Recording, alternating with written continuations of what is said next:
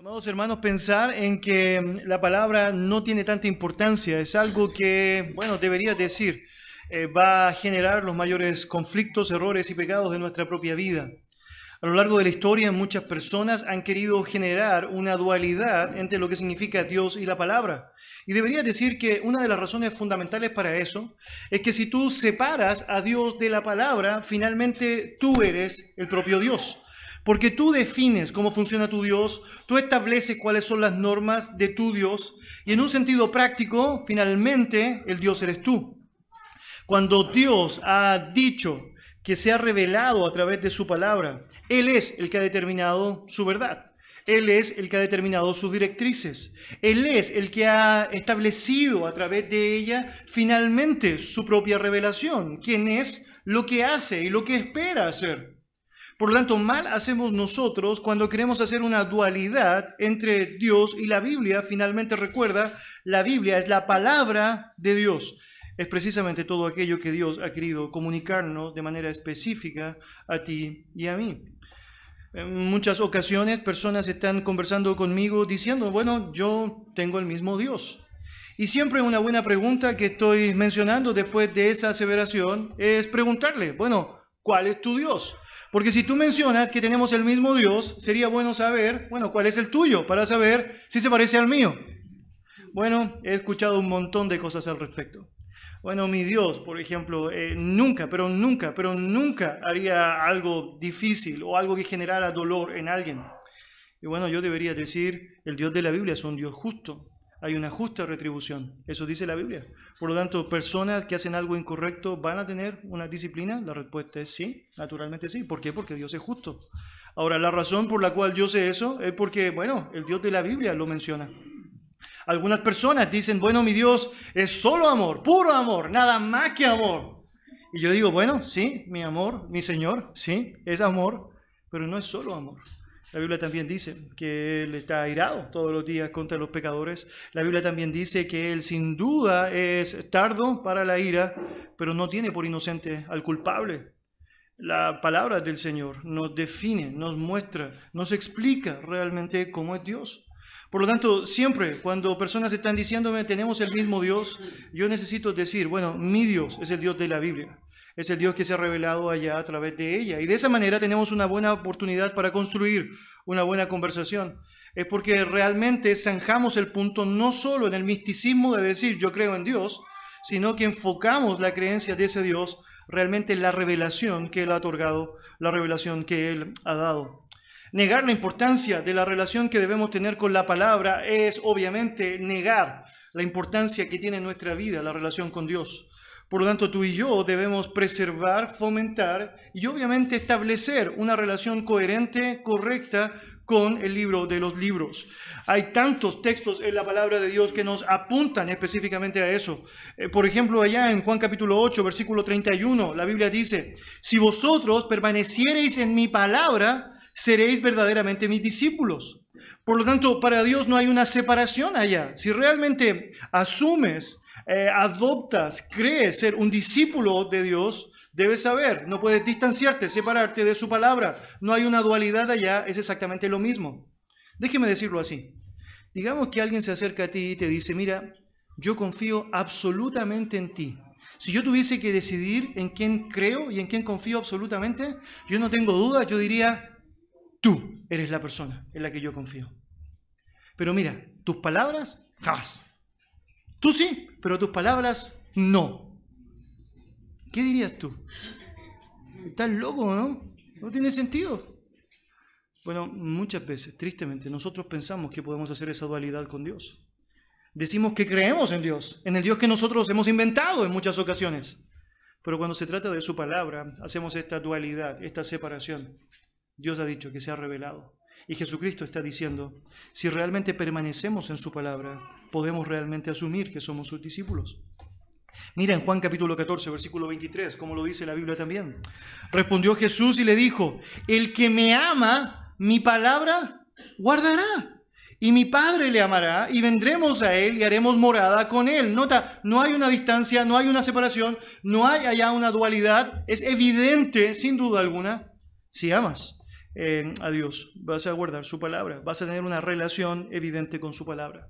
Acompáñame en su Biblia, por favor, al Salmo 119. Es porque David ha querido enfatizar a través de este salmo la importancia de una relación correcta con la palabra. Y quiero mencionar algunos versículos, hay cientos de versículos allá que fomentan la importancia de la relación con la Biblia, pero note, al menos algunos de ellos son tremendos de mucha, de mucha significación para enfatizar la importancia de una relación correcta eh, con la palabra de Dios. Versículo 1, Salmo 119, la Biblia dice así, bienaventurados los perfectos de camino, los que andan en la ley de Jehová, ¿no? Tiene una relación. Versículo 2, bienaventurados los que guardan sus testimonios y con todo el corazón le buscan. Hasta el versículo 9, por favor. ¿Con qué limparé al joven su camino? Con guardar tu palabra. Vaya ya al versículo 15, por favor. En tus mandamientos meditaré, consideraré tus caminos. Verso 16. Me regocijaré en tus estatutos, no me olvidaré de tus palabras. Vaya al versículo 18. Abre mis ojos y miraré las maravillas de tu ley. Versículo 25. Abatido hasta el polvo está mi alma. Vivifícame según tu palabra. Versículo 27 Hazme entender el camino de tus mandamientos para que mediten tus maravillas. Versículo 28. Se deshace mi alma de ansiedad. Susténtame según tu palabra. Verso 30. Escogí el camino de la verdad. He puesto tus juicios delante de mí. Versículo 33. Enséñame, oh Jehová, el camino de tus estatutos y lo guardaré hasta el fin. Verso 34, dame entendimiento y guardaré tu ley y la cumpliré de todo corazón. Versículo 35, guíame por la senda de tus mandamientos, porque en ella tengo mi voluntad. Verso 36, inclina mi corazón a tu testimonio y no a la avaricia. Verso 38, confirma tu palabra a tu siervo que te teme. Mis amados hermanos, este es solamente un grupo de cientos de pasajes que están siendo descritos allá que nos hablan de la importancia de la relación con la palabra de Dios. Ahora bien, entendiendo eso, entendiendo que no puedes separar una relación con Dios de una relación con su palabra, la pregunta que se hace allá es, ¿cuál debe ser entonces la actitud que debo tener hacia ella? Y eso es específicamente lo que Santiago nos quiere enseñar. Si la palabra es tan importante, si es tan vital una relación correcta con ella, ¿Cuál debe ser la actitud que un creyente debería tener específicamente hacia la verdad? Acompáñame entonces allá a Santiago capítulo 1 y avanzamos meditando en el texto bíblico, recordando parte de lo que ya aprendimos la semana pasada, e impulsándonos al resto de los pasajes. Santiago capítulo 1.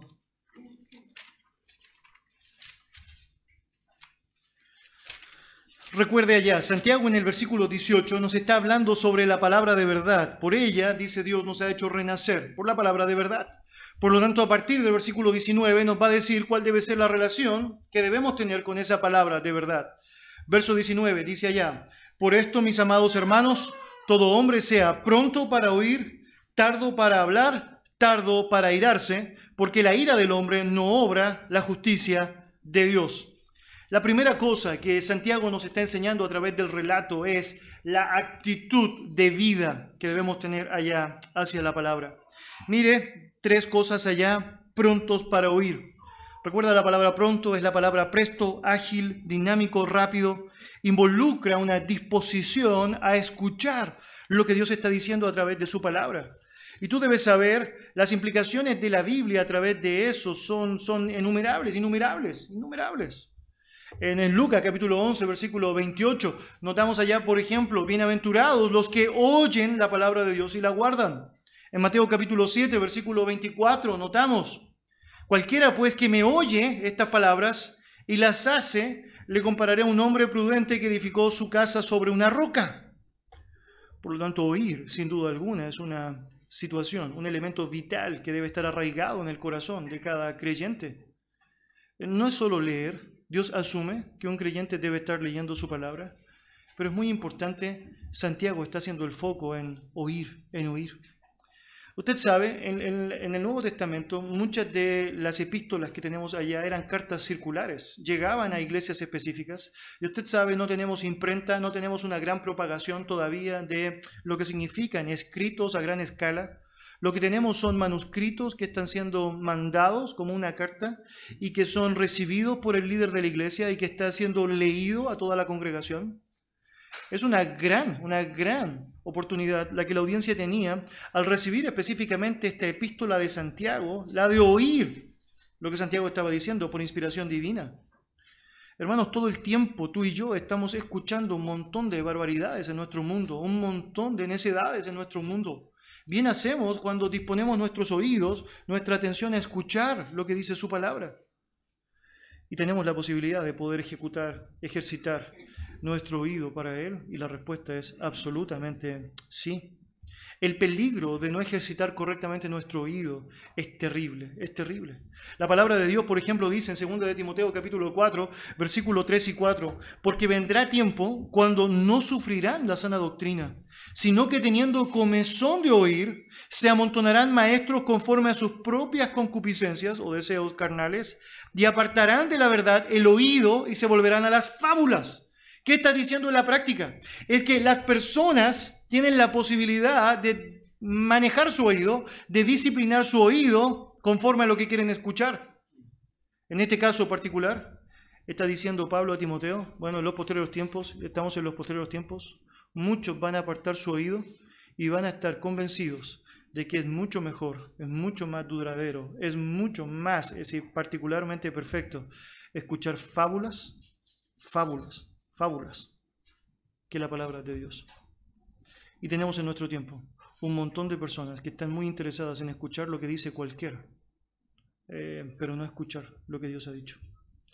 Es bien interesante porque ni siquiera en el intelectualismo haces ese ejercicio. Muy pocas personas realmente están interesados en poder darle el peso a la palabra de Dios, incluso como cualquier otro libro. Aunque tú y yo sabemos, es mucho más que cualquier otro libro. Por lo tanto, en lo que significa el cristianismo, en lo que significa nuestra vida como creyentes, una actitud correcta hacia Dios sería escuchar atentamente lo que Él está diciendo. En la iglesia popular se ha acostumbrado a decir un montón de cosas que están lejos de esta idea de oír atentamente la palabra del Señor. La predicación de la palabra ha sido sacada del lugar principal de los púlpitos de las iglesias y se ha cambiado por una buena banda musical o por un buen espectáculo de danza o arte plástico.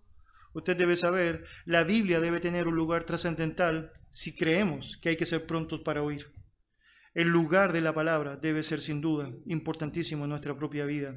Es por eso que tantas veces en la Biblia tú notas una frase que se repite con mucha prestancia.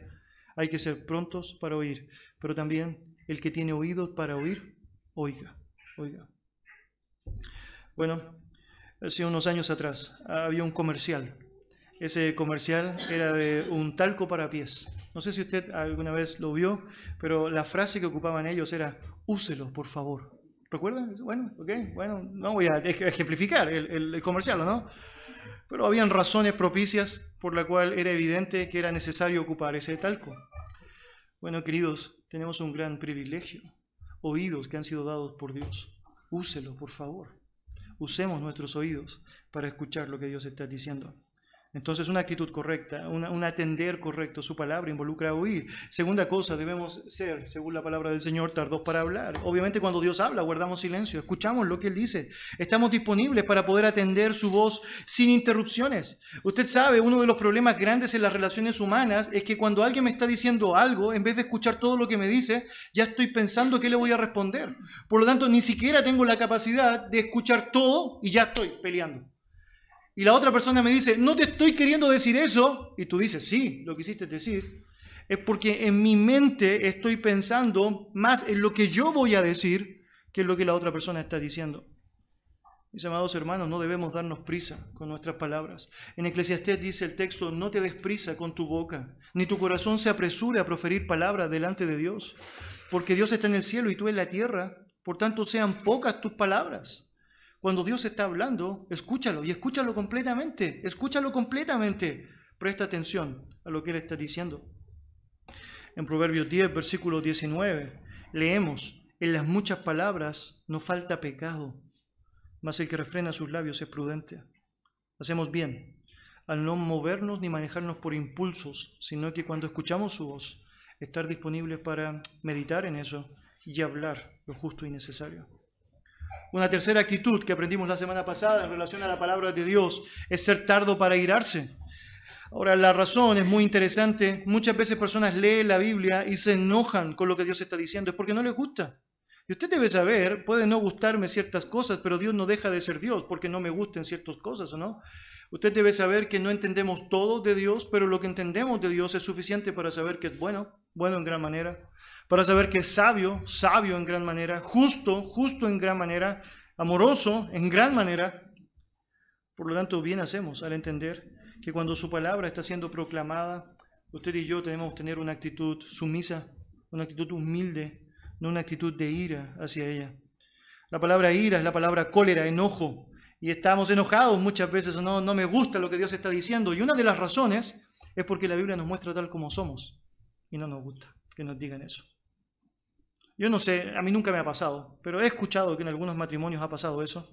La esposa le pregunta al marido, ¿cómo me veo? Sí me ha pasado. Y es muy interesante porque de esas preguntas que tienen una respuesta añadida, ¿o no? Es decir, tú sabes realmente que tienes que tomar una decisión. Como cristiano, ¿digo la verdad o no?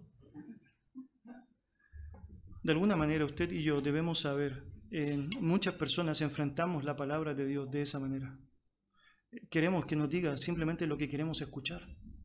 Queremos que nos diga que estamos bien o no. Todo súper bien o no. Lo hiciste perfecto, ¿no? No no hay tacha en ti. Eres fantástico. Es decir, súper. Pero la verdad objetiva es que no siempre estamos bien. Y no necesitamos la Biblia para darnos cuenta que no siempre estamos bien o no. Pero cuando la Biblia lo dice, mal hacemos con enojarnos. Lo que debemos hacer es reconocer, humillarnos, estar disponibles para eh, cambiar. La ira hace un efecto peligroso en nuestra vida. La Biblia dice que no obra la justicia de Dios. Ninguna persona que actúa en ira podrá disfrutar de la justicia plena de Dios. En Proverbios capítulo 29, versículo 22, dice que el hombre airado provoca disensión y el violento comete muchos pecados. Por lo tanto, mal hacemos nosotros en querer refutar, debatir, pelear con Dios. Nunca funciona y siempre pierdes cuando lo haces. Por lo tanto, bien hacemos en someternos correctamente a su verdad. En la Biblia notamos cómo incluso en el marco de las iglesias personas estaban luchando contra eso. Eh, Pablo tiene que decir a los Gálatas, por ejemplo, se enojaron conmigo por decirles la verdad. Y es porque muchas personas no quieren escuchar, pero no hay nada más amoroso que tú y yo podríamos hacer que decir la verdad, que decir a las personas lo que Dios ha revelado. Mis amados hermanos, un creyente se caracteriza por atender correctamente a la Biblia. ¿Y qué significa eso? Bueno, pronto para oír. Si hay que escuchar la palabra, la escuchamos, ¿o no? Si hay que apartar tiempo para la Biblia, lo apartamos. Eh, tardos para hablar. Estoy atendiendo, poniendo mi oído a todo lo que Dios dice para después de entender lo que Dios ha dicho, recién responder. Y tardo para irarse. No estoy tratando de enojarme con Dios por algo que dijo. Si tengo que enojarme con alguien, me enojo conmigo para arrepentirme y cambiar aquello que sabemos está muy mal en mi propia vida. mi propia vida. Todo cristiano debe ser muy cuidadoso de fariseísmo, eh, de oír poco, hablar mucho y no hacer nada. La fórmula de Santiago es completamente opuesta. Debes oír mucho, eh, sin duda alguna. Debes hablar poco y debes hacer lo correcto, no caer en la ira. Por lo tanto, primera cosa que hemos aprendido en relación a la palabra es esta idea de atender correctamente lo que ella nos dice, una atención de vida. Una segunda cosa que comenzamos a estudiar hoy día es un accionar puro. Mira ya la frase en el versículo 21. Santiago, capítulo 1, por favor, verso 21. El texto bíblico dice así, por lo cual, desechando toda inmundicia y abundancia de malicia, recibid con mansedumbre la palabra implantada. Y nos vamos a detener en la primera frase de ese texto, eh, por lo cual desechando toda inmundicia y abundancia de malicia. Hermanos, debemos aprender que una actitud indispensable en un creyente frente a la palabra debe ser sin duda alguna el despojarnos de cualquier impureza, de cualquier estorbo que nos impide el hecho de poder atender correctamente lo que Dios está diciendo el texto, por lo cual es una conclusión lógica de lo que ya ha descrito en el resto del contexto. Por lo tanto, no oír con diligencia, el enojarse hacia la palabra, el hablar antes de que la Biblia diga algo, es obviamente no desechar elementos que deben ser sacados de nosotros para que la Biblia haga y diga solo lo que ella puede y debe decir. Es indispensable una limpieza espiritual para poder recibir de manera correcta la palabra. Y tú y yo debemos saber eso. La palabra desechando se ocupa muchas veces en la Biblia. Tiene esta figura de sacar una ropa sucia, sacar algo que está malo para colocarse algo que está mucho mejor, algo que es bueno, algo que está nuevo. Recuerda Efesios capítulo 4, por ejemplo, desechando la mentira, hablad verdad. Y la idea es, obviamente, que hay que despojarse del viejo hombre para revestirse del nuevo. Muchos pasajes de la Biblia tú vas a ver que esta convocatoria de quitar lo que está malo es totalmente fundamental para poder recibir lo que es bueno. Eh, acompáñame en su Biblia, por favor, a Primera de Pedro, capítulo 2. Note allá cómo el apóstol Pedro utiliza la misma figura que Santiago está diciendo acá en el capítulo 1. Primera de Pedro, capítulo 2.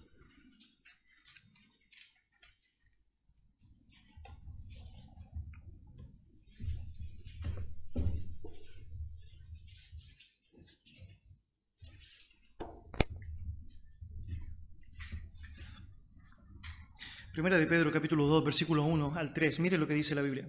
Desechando pues toda malicia, todo engaño, hipocresía, envidias y todas las detracciones, desead como niños recién nacidos la leche espiritual no adulterada, para que por ella crezcáis para salvación, si es que habéis gustado la benignidad del Señor. Note, es como si estuviesen diciendo exactamente lo mismo. Está diciendo en primer lugar que debes desechar cualquier obstáculo para poder recibir lo que vale la pena.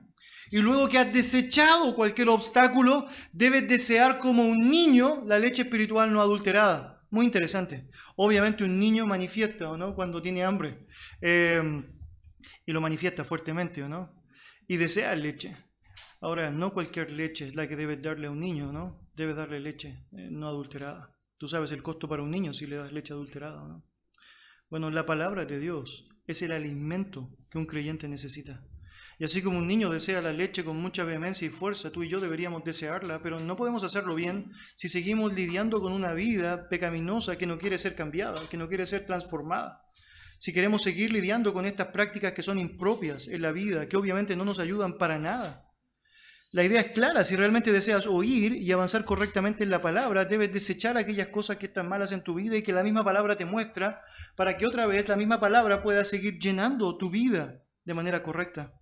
Ahora, es muy descriptivo Santiago, y, acompáñame por favor otra vez a Santiago 1, porque nota los detalles que él utiliza allá para mostrarnos eh, la importancia de su planteamiento. Dice versículo 21, por lo cual desechando toda inmundicia y abundancia de malicia. Y las palabras tienen mucho sentido. Ambas, suciedad y maldad, descritas allá, están apuntando al pecado. Ahora, no es un poco de suciedad lo que debemos limpiar, sino toda la suciedad. Eso es lo que dice el texto, toda. No es poca maldad la que mantenemos, ella sobreabunda, es lo que sabemos. Por lo tanto, debe ser sacada. Ahora, algo muy interesante con la palabra inmundicia es la palabra ruparia en griego y se traduce como impureza o suciedad. Esa palabra, Berkeley dice que se utilizaba para describir la cerilla de nuestros oídos. Y seguramente sabe o no a qué me refiero. Bueno, la cerilla de los oídos era reconocida con este título, es decir, rupos era la palabra que se utilizaba ya en griego para ella. Y usted conoce eso. Cuando usted tiene mucha cerilla, usted no puede escuchar correctamente. La nitidez de las palabras no son bien atendidas. De hecho, en muchas ocasiones usted podría ni siquiera atender algo que se le está diciendo porque su oído está lleno de ello.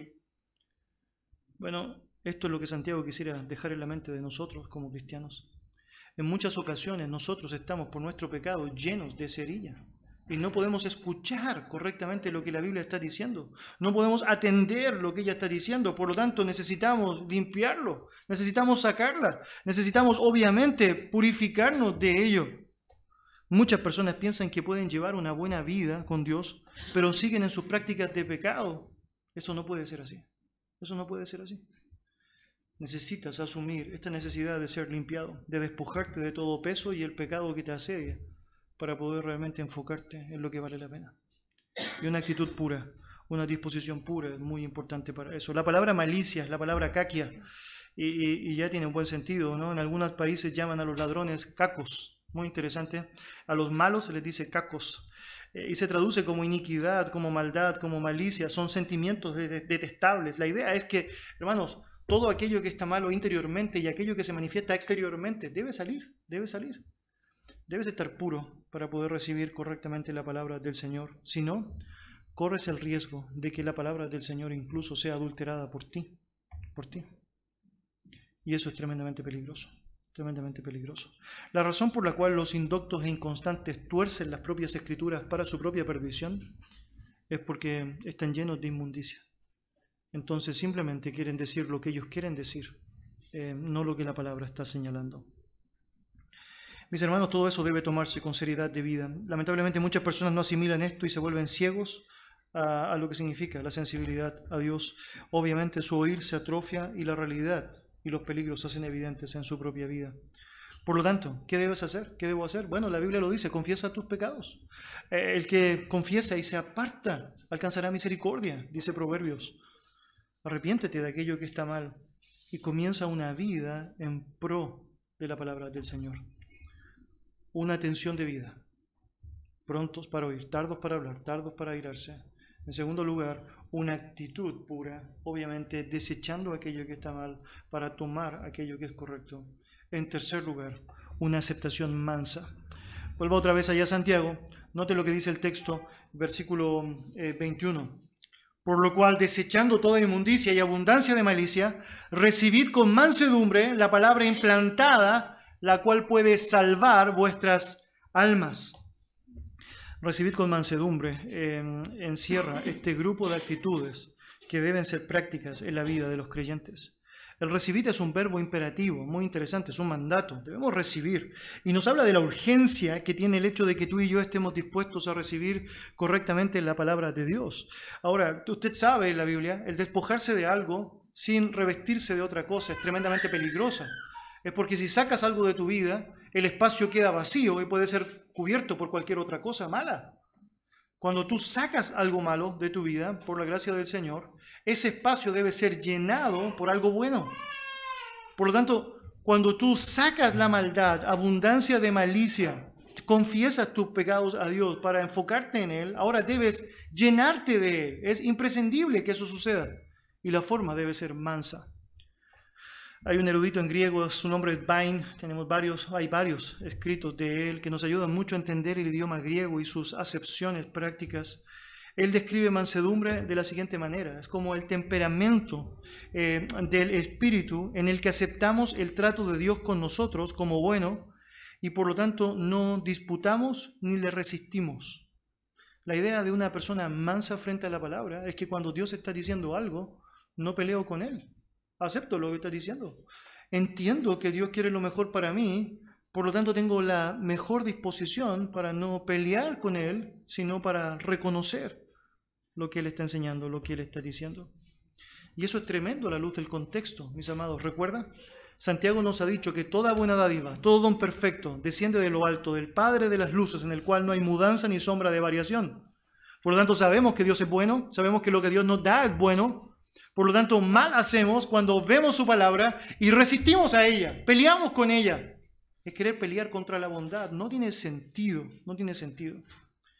No tiene sentido que tú y yo lo hagamos. No debes pelear con ella, debes aceptarlo humildemente, reconocer que lo que Dios dice es lo que tú y yo necesitamos para vivir. Ahora, nota la terminología que utiliza Santiago. Dice ahí el texto otra vez, versículo 20, uno, por lo cual desechando toda inmundicia y abundancia de malicia, recibid con mansedumbre la palabra implantada, la cual puede salvar vuestras almas. Miren la terminología que utiliza Santiago para hablar de la palabra, la trata como una palabra plantada en los corazones. La idea ya es que desde el momento de la salvación de un creyente, tú y yo sabemos, la palabra ha sido puesta en nosotros, la palabra nos ha vivificado. Dice el mismo versículo 18 que la palabra de verdad nos ha hecho renacer, absolutamente. Por lo tanto, sin duda alguna, la palabra ya está morando y habitando en los creyentes. Eh, ¿Recuerdas allá la parábola del sembrador? Hay una semilla, que es la palabra, que cae en una tierra buena, esta tierra recibe la palabra, por lo tanto la palabra se ha enraizado en la vida de cada creyente. Pero es muy interesante porque Santiago está diciendo que la palabra tiene que ser recibida por los creyentes en los cuales la palabra ya ha sido implantada. Y parece una redundancia, pero, pero no siempre es así. No siempre es así. Usted y yo debemos saber que no siempre los creyentes, por más que tengamos la palabra, estamos recibiendo la palabra permanentemente. Y esto es un peligro muy serio, muy serio para nuestras propias vidas. Un incrédulo no tiene eh, alteración allá. Un incrédulo no quiere escuchar correctamente la palabra. Un incrédulo es básicamente, como menciona allá en Juan capítulo 8, de los eh, fariseos y religiosos que leían pero no la recibían. La razón es porque la palabra no hallaba cabida en ellos. Y muy interesante porque los fariseos y saduceos eran los que más leían las escrituras, tenían las copias de las escrituras. Pero la palabra no hallaba cabida en ellos, es porque solamente la veían desde una manera intelectual o moralista no la veían como debía ser vista, no la recibían. Bueno, un creyente sí la tiene. Un creyente ha sido implantado con la palabra de Dios, pero necesita estar permanentemente recibiéndola. Necesita estar permanentemente dándole lugar a ella. Antes de nacer de nuevo, antes de ser creyentes, antes de que la palabra haya sido implantada en nosotros, nuestra vida obviamente estaba de continuo solamente al mal y estábamos llenos de cosas que no nos servían. Piper dice que es como una persona que se ha llenado de caramelos todo el día, comiendo caramelos, comiendo caramelos, comiendo caramelos, entonces de pronto llega un plato exquisito de manjares para ser disfrutado y es como, tú dices, ¿cómo? ¿No te lo comes o no? Es que te ha llenado de tantas cosas que realmente decir, no podrías decir, comerlo, te haría mal comerlo, sentirías desagradable incluso el hecho de comerlo. Los no regenerados están siempre así. Es triste cuando un creyente actúa así es cuando se ha llenado de tantas cosas que de pronto cuando llega el momento de recibir la palabra permanentemente no lo está haciendo. Mire, la palabra es como el oxígeno, muy interesante. ¿El oxígeno ha sido dado a usted en un momento de su vida? La respuesta es sí, ojalá, no sé, obvio, es decir, sí, ha sido dado. Pero usted debe saber que debe estar permanentemente conviviendo con ese oxígeno. No porque un día el oxígeno le fue dado, va a decir, bueno, ya lo tuve, se acabó, lo cortamos, Usted sabe que si el oxígeno es cortado de su vida en este momento, por más que lo tuvo en un momento específico, bien latente allá, usted deja de existir. Bueno, así funciona con la palabra de Dios. La palabra de Dios ha sido implantada en los creyentes, sin duda alguna. Pero usted y yo necesitamos estar recibiéndola permanentemente, necesitamos estar viviéndola permanentemente. Y así como usted no puede estar mucho tiempo sin comer, yo no puedo estar muchos segundos sin comer, usted debe saber, no podemos ni debemos como creyentes estar despreciando el alimento permanente de la palabra de Dios. Por eso, Santiago está diciendo, por más que ustedes tienen la palabra del Señor, ha sido implantada en ustedes, recíbala, recíbala, recíbala. Esa es la razón por la cual los tesalonicenses eh, fueron, bueno, en un sentido, reprochados en contraste con los de Berea. Pablo está diciendo de los hermanos de Berea en el libro de Hechos que ellos eran más nobles que los de tesalonicenses. Eh, la razón específica de eso es porque recibieron la palabra, dice el texto allá, con toda solicitud, escudriñando cada día en las escrituras para ver si esas cosas eran ciertas. Ellos habían recibido la palabra de Dios, pero recibían nuevamente, habían sido implantados con ella, pero recibían nuevamente para saber si realmente estaba bien, si tenían que seguir avanzando allá, eh, si podían seguir creciendo allá. Hermano Santiago termina diciendo que la palabra de Dios es la que puede salvar nuestras almas. Y es muy interesante eso. Otra vez, si ve Santiago capítulo 1, termina esta sección diciendo en el versículo 21 al final, la cual puede salvar vuestras almas. Y usted sabe, esa palabra salvación tiene un contexto bien amplio. La palabra nos ha salvado inicialmente, sin duda, dándonos vida, dándonos regeneración hacia Dios, dándonos convencimiento del pecado. Pero la palabra no solo lo salva a usted o nos salva a mí del infierno, también nos salva permanentemente de errores, de dificultades, de adversidades. Eh, nos salva constantemente en el diario vivir a través de recordatorios de lo que debo y lo que no debo hacer.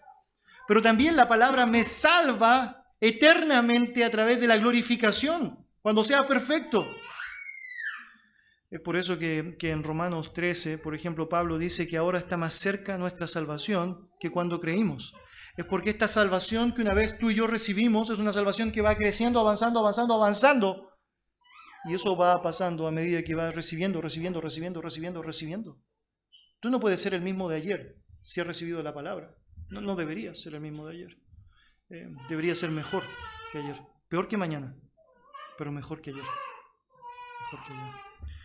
Es el poder divino que respalda la verdad de la Biblia, el que puede comenzar la salvación, mantenerla viva.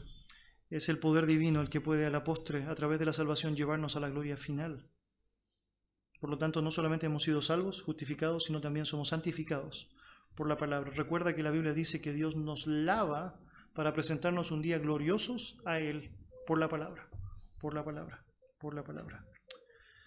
Mis amados, nuestra actitud hacia la palabra eh, finalmente determinará nuestra vida. La forma como tú te relacionas con la Biblia va a determinar tu vida. Es como la forma como te relacionas con Dios. Esa es la verdad.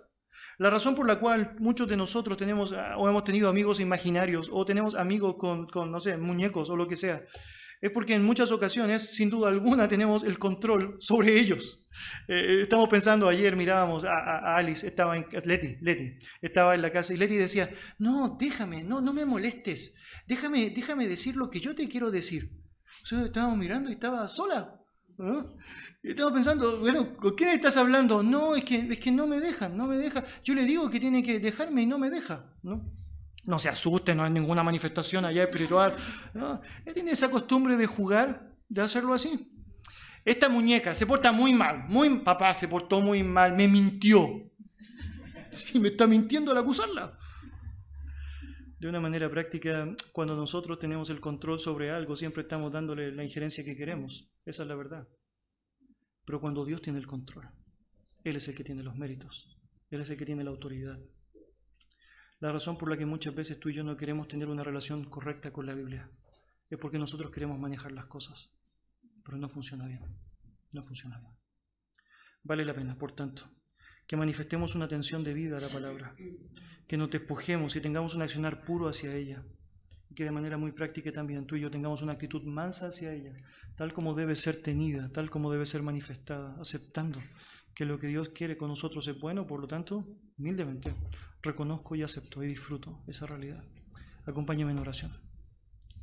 Gracias a Dios por darnos este tiempo meditando en su palabra, reconociendo su verdad y asimilando lo que significa el hecho de poder vivir una vida que sea coherente con aquello que profesan las palabras Señor, si creemos en ti, debemos saber que es fundamental entender que tú te has revelado a través de la palabra, por lo tanto debemos creer en tu palabra.